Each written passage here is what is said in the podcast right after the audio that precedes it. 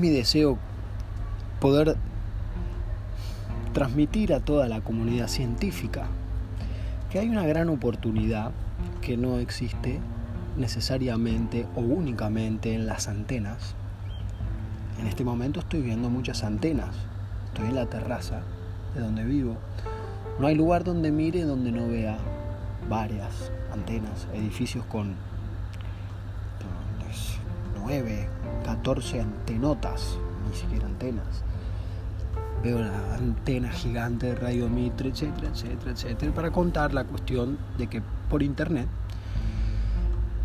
todos estamos conectados. En la época en donde se tenían que hacer búsquedas eh, e investigaciones importantísimas de física, de medicina, de química, de botánica, de psicología social, había que encontrarse en los lugares, había que intentar conectarse con algún otro colega científico en alguna otra parte de la ciudad o del mundo, enviar una carta, tomarse un tiempo, ver si la otra persona eh, acaso respondía, que uno nunca se iba a enterar porque inmediatamente, porque no estaba la cuestión de los dos tildes azules de visto, entonces tenía que confiar.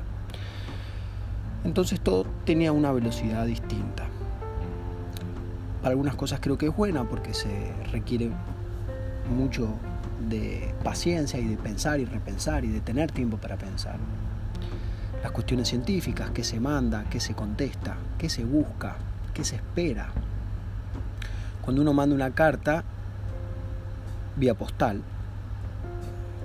sabe que va a tardar unos días en que llegue hasta el lugar de destino, que la persona puede o no contestarla, que puede tomarse unos días en responderla, que puede tomarse unos días en ir a enviarla al correo postal y que tarde unos días en regresar. En todos esos días en el medio, uno va pensando cosas en relación a lo que escribió y está más atento a la espera, a, la respuesta, al tema que está trabajando o que está investigando y que fue el motivo de la carta. Entonces, pienso que en la comunidad actual de Internet, a esto venía lo de las antenas, en donde los feeds del WhatsApp, las historias del WhatsApp, ni que hablar las de Instagram, pero digo las de WhatsApp porque es un contacto mucho más cercano que lo de Instagram. En general en WhatsApp uno tiene personas que conoce mientras pasa una ambulancia. O quizás en la ayuda.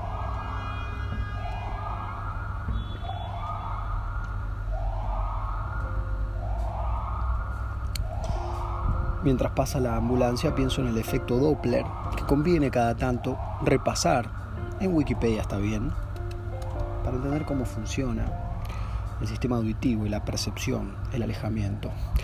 Retomando el tema, pienso que las personas en general tienen en el WhatsApp personas que están en contacto con, con consigo y son personas más o menos conocidas.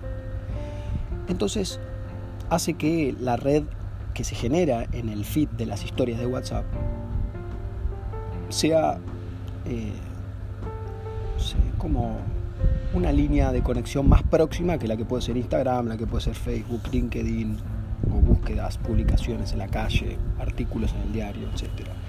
Esto viene a cuento entonces a la comunidad científica, que a cualquiera que le guste investigar, puede ser investigar la música, puede ser crear música, puede ser crear en conjunto. Si todas las personas que más o menos tienen ustedes en WhatsApp y que si tienen habilitado para ver quién lee sus historias de WhatsApp, más o menos tienen un promedio de personas, puede ser 20 personas, 30, 40 ¿eh? personas por día que leen sus historias de WhatsApp. Muy bien, si con eh, al menos la mitad o un cuarto de, ese, de esa cantidad de personas que leen sus historias, ustedes crearan una comunidad científica de, de ida y vuelta, por ejemplo, alguien conoce un paciente que eh, haya tenido, alguien atendió a un paciente con catatonía y observó alguna lesión eh, en el cerebelo. Entonces uno suelta esta pregunta, eh, puede ser que no responda a nadie, pero puede ser que responda a alguien, y si responde a alguien es una inmediatez que es mucho más conveniente desde mi punto de vista que ver qué auto, qué reloj, qué comida, qué plato, qué trago tomó alguien que vemos por Instagram. Especialmente porque eh, lo que vemos que toma en Instagram nos puede dar una idea para ir a tomar una bebida, salir un rato, pero sabemos que la calle está ahí, que basta con patearla. En cambio, No podemos salir, patear la calle y encontrar necesariamente a alguien que esté hablando en una esquina de si conoce un caso de eh, catatonía con lesiones cerebrales. Por supuesto, uno trabaja en un hospital, yo trabajo en un hospital, puedo acercarme al servicio de neurología y preguntarlo, y es lo que voy a hacer claramente. Pero también pienso que esto se puede hacer a través de la colaboración de las, eh, de las historias de WhatsApp. Digo las historias de WhatsApp porque me parece que es lo más pedorro que hay, y sin embargo, es digo, pedorro es el, uso que se le da, sin embargo, la, la potencialidad que tiene es sublime es mucho más fuerte que, estar en la academia de, investigaciones en el Massachusetts Institute of Technology, quizás, hoy en día. Por supuesto, ya habrá elementos para estudiar eh, la teoría del spin del electrón, casi como si uno pudiese leer la revista Condorito, pero a lo que voy es que con la comunidad científica o con la comunidad que uno tiene en las redes, en, eh, no, en las redes no, en el, el feed de WhatsApp, a lo mejor tiene mucho más posibilidad de conocer información. Y acá se juega un dato importante que si usted escuchó hasta aquí, va a entender el punto principal. La mezquindad, el egoísmo, el escamoteo que hay de información, de colaboración. Lo he evaluado, me he basado mucho en esto porque he hecho preguntas que no incluían la de si alguien conoce un paciente con alteraciones cerebelosas y catatonía, sino simplemente si alguien conoce a un psicopedagogo, por ejemplo, alguien tiene un escáner para alguien conoce eh, un profesional que puede, donde del promedio de 50 personas responde una. En general siempre la misma, es alguien que yo ya además hablo por teléfono. Entonces, de las 49 personas, supongamos son 50 que leen, supongamos que más de la mitad no tengan idea, no conozca a nadie, etcétera me refiero a las 5 o 6 personas que sí ven, sin contar aquellas que no tienen habilitado el confirmación de lectura, entonces yo nunca me entero si leen o no. Que esos hay muchos, y muchas, y muchos. Y conozco gente, porque digo esto lo sé, porque de repente alguien me contesta una historia y digo, pucha, no me apareciste como que viste la historia del WhatsApp, pero lo contesta. Entonces claramente las ve. Y muchas de estas personas son médicas. Entonces la mezquindad el escamoteo que hay en la colaboración es una cosa que a mí me pone súper, súper nervioso, entre otras cosas que me ponen nervioso.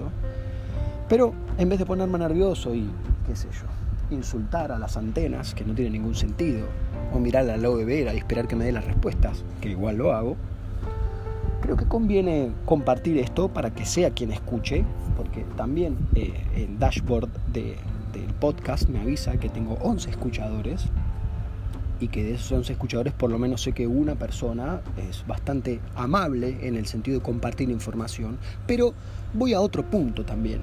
No es solamente querer compartir información, es animarse a buscar, porque la mayoría de las personas que están en la ciencia solamente se dedican a trabajar como si fuera en otra época, simplemente en la época, digo, me refiero a, a tiempos modernos de Chaplin, en donde se ajustan tuercas y ajustaba tuercas durante 14 horas durante una fábrica y Chaplin se iba de la fábrica haciendo el movimiento en el aire de ajustar una tuerca. Quiero decir, hay muchos médicos, si no la mayoría, que se dedican exclusivamente a operar en el sentido de ejecutar la función que ellos tienen que hacer. Hago esto, tiki tiki, hago esto, firmo acá, tuki tuki, sello acá, tum, toma esto, lo otro, no hablo de psiquiatras, hablo de todo tipo de medicina, en donde tienen para aportar datos súper importantes ya, ya sea porque alguien los, los pide o porque se les ocurre a esas mismas personas investigar sobre algo que les llamó la atención. Y si hay un médico que nada le llama la atención, no sé qué está haciendo más que ganando plata. Bien, entonces conozco otras personas que no comparten la información porque tienen miedo de soltarla, porque tienen miedo de compartir su inteligencia, porque tienen miedo de equivocarse, porque tienen miedo de quedar como, no, estás hablando con tal, entonces que entonces, claro, ¿cómo no, cómo no van a existir, eh, digamos, repetidores de teoría y no creadores de teoría, si se puede, eh, si solamente se repite? Esto no es muy distante de entender por qué no existen más Mozart o Beethoven pudiendo existir, que ya lo he hablado en otro momento, porque solamente se dedican los grandes virtuosos solistas a ejecutar, a leer, a interpretar, y con todo lo que saben, no se animan a improvisar, no se animan a componer. No, yo soy, yo soy eh, interpretador, yo soy solista, no compongo. ¿Qué? ¿Qué? Y las personas que saben barbaridades de cuestiones neurológicas. Bueno, sin ir más lejos, en LinkedIn he puesto un aviso escrito en el, en el pizarrón de la biblioteca en donde yo estoy asignado en el hospital de clínicas y estoy investigando justamente el cerebelo y su funcionamiento y su relación con otras estructuras para poder entender a la manera que hizo Freud de entender cómo desde algo estructural objetivo del sistema nervioso, acá, cerebro, cerebelo, médula espinal, se pueden entender cosas de orden que no son tan tangibles o visibles, por lo menos al 2021, a través de pensar sobre modelos físicos. Modelos físicos quiere decir, Freud estudiaba el axón gigante de calamar, que es axón, es una parte diferenciada de la célula nerviosa, que se llama neurona, y la estudiaba y la estudiaba y la estudiaba y la estudiaba y la miraba, la miraba en el microscopio y estudiaba cortes de cerebro. Y en relación a eso, escribió psicología, proyecto de psicología para neurólogos, en donde trataba de hacer algo abstracto sobre eso, abstracto en el sentido que no se basaba en lo que veía en el microscopio para hablar de qué era la angustia, o que era el trauma, o que era la melancolía, el duelo. No, hizo algo abstracto de eso.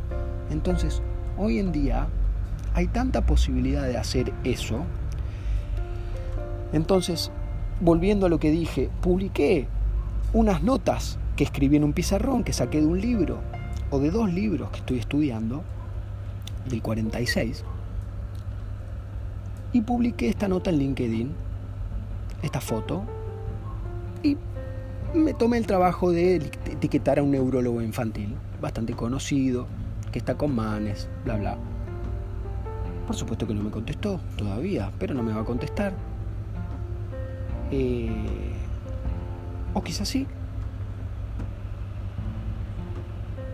He ido al consultorio de este neurólogo buscando trabajo, como ustedes saben que hago mucho no saben, pero les cuento, y se encargaba de tratamientos sobre el autismo especialmente. Y cuando me contó cómo eh, abordaban, yo le pregunté si atendían inmediatamente en un consultorio, por decir paralelo, entra el niño al consultorio del neurólogo y si en paralelo, en otro consultorio que puede estar al lado, se atendía a los padres al mismo tiempo. Me miró con cara de, ¿de qué estás hablando? Si el que tiene autismo es el niño. Claro.